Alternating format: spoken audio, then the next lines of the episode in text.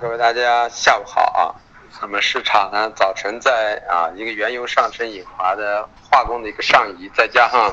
啊周末钢坯的价格的上移引发的黑色的一个上移啊。那么市场还是我说的啊，整个的一个基本逻辑，该涨的品种的基本逻辑在春运之前不会缓解，那么都会利多于这些该涨的品种。那么涨势趋缓的品种，只是受市场带的品种，那么就会按自产自己的一个运行格局去运行。那么今天股市的下跌，其实代表什么？代表的暂时在月底之前呢，资金是紧张的。那么大量的资金收口紧张之后，股市呢是缺水的，既有政策面的因素，又有资金的一个搜索。那么对于期货来说呢，啊，政治性因素呢现在已经逐渐的缓解，那么只是啊一个市场的一个一个。一个基本面的另外一个因素的一个在上游的一个因素的影响，同时再加上资金事实也有一些短缺，那么同时呢，接近年关之后，资金也不敢太胡作非为，因为刚刚对期货进行了一些控制，然后又开始收拾股票，那么其实这些资金都是在国家的范围内，所以大家都不敢太过激的行为，所以我们认为市场后期的格局呢是。啊，该涨的涨，该跌的跌，都会按自己的模式去运行，是比较合理的一个状态啊。那么豆粕菜粕，我们说了，豆粕菜粕现在的格局呢，还是一个一二浪的一个转接。那么在这样的过程中呢，啊，周末的这个所谓的啊，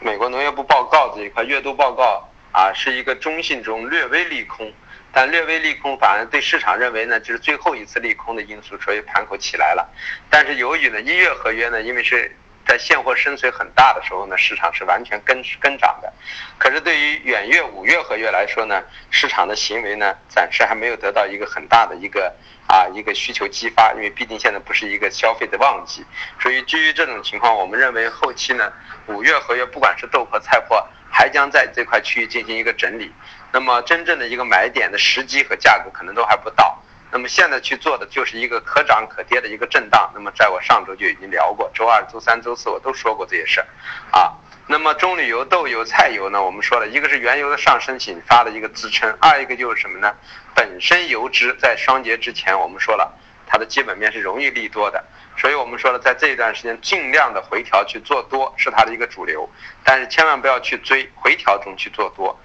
因为毕竟油脂是一个高位整理，就像豆粕是一个中位偏低区的整理的一个格局一样。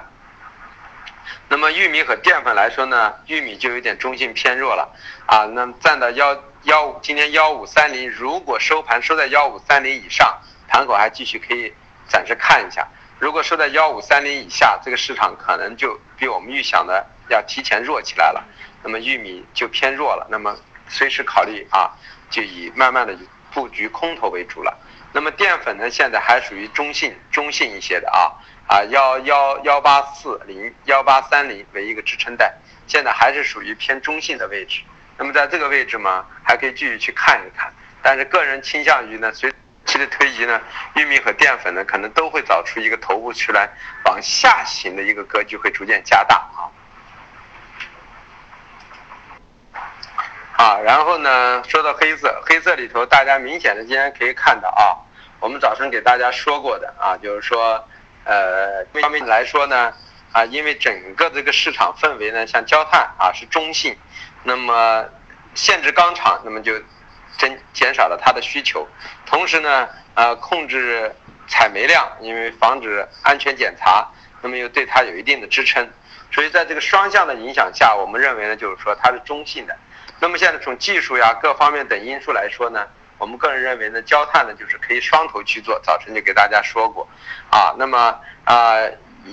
一一千九附近呢是一个压制区域啊，一千七到一千六百五为一个支撑区域。那么这将是一个后期的一个正焦炭的一个运行格局，两头可以去做。那么焦煤我们说了是中性偏是直接偏弱的，原因就是因为焦煤呢现在到这个位置呢啊。呃，整个市场大家认为开采量逐渐得到缓解，然后呢，呃，现在呢，焦煤的厂自己生产的焦煤，然后生产成焦炭去卖给啊煤煤炭企业，所以是自己生产的卖给，那么这样的话，它焦煤就没有必要涨得过高，因为涨得过高，它的目的是为直接卖给钢厂下属的焦炭厂，所以基于这样的，以后煤焦就可能会一起啊焦煤煤煤和碳啊。焦煤和焦炭就可能成为一体化的一个状态。所以说呢，焦煤暂时的需求就得到抑制，但是我们认为跌幅也不会太深，一一千二附近也是一个支撑区域，那么也可以背靠继续去做多，可以两头去做啊。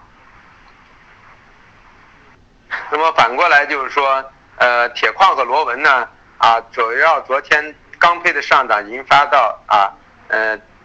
呃，铁矿也有一个上冲，但我们认为铁矿到了啊六百六这一块位置，相当于啊铁矿八十美金左右每吨的一个价格，已经算是很高的一个区域位置，所以铁矿冲到这个位置就会有回调，所以我们说高区呢过滤回吐出掉，然后下来还可以继续去买，包括螺纹也是这样的啊，高区出掉。低区可以去买啊，我们上周买的那个螺纹，今天就把它出掉，因为个人认为涨幅过快过大啊，但是下来之后还继续去买啊，这么一个思路，因为暂时这个格局还不会发生太大的一个转变。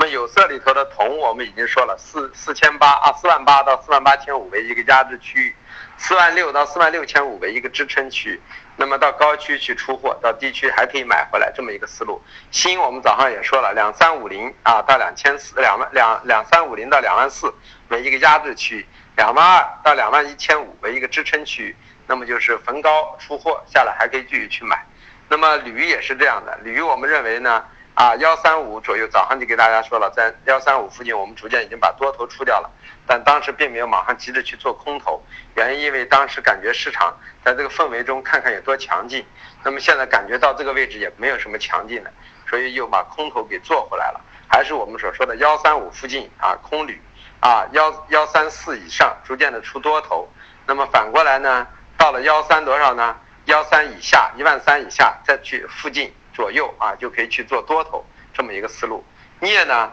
还是维持九万七、九万八为压制区。啊，九万四为中轴区，九万二附近平空单，九万二以下见多单的一个思路啊。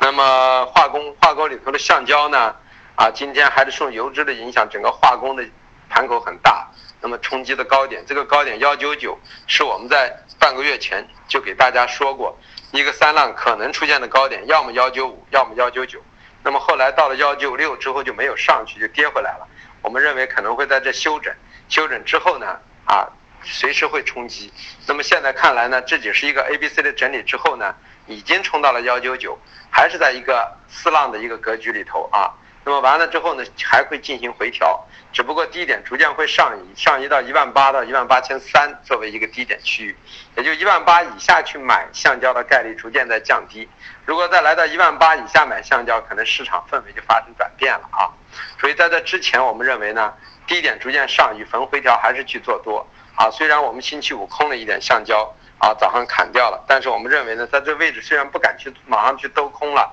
但是呢，个人认为回下来还是有机会去做多的啊，要等待一个情况。然后胶呃呃 PPPE 啊沥青，还有甲醇这些呢，也是受到这个原油的影响上涨。那么早上我们说了，由于甲醇的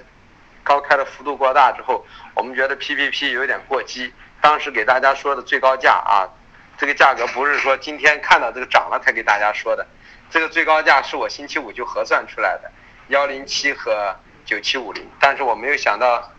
会以这个价格会这种方式在直接就来到了啊，到了这个位置就当时就给大家说可能到了一个相对的高区会有一个休整，那么现在外看来还是一个休整，所以我们说塑料也是回调做多，顺势的单子尽量回调去做，要么就观望不去做，把握不住。你不好设止损了，就不去挖，就这么个思路。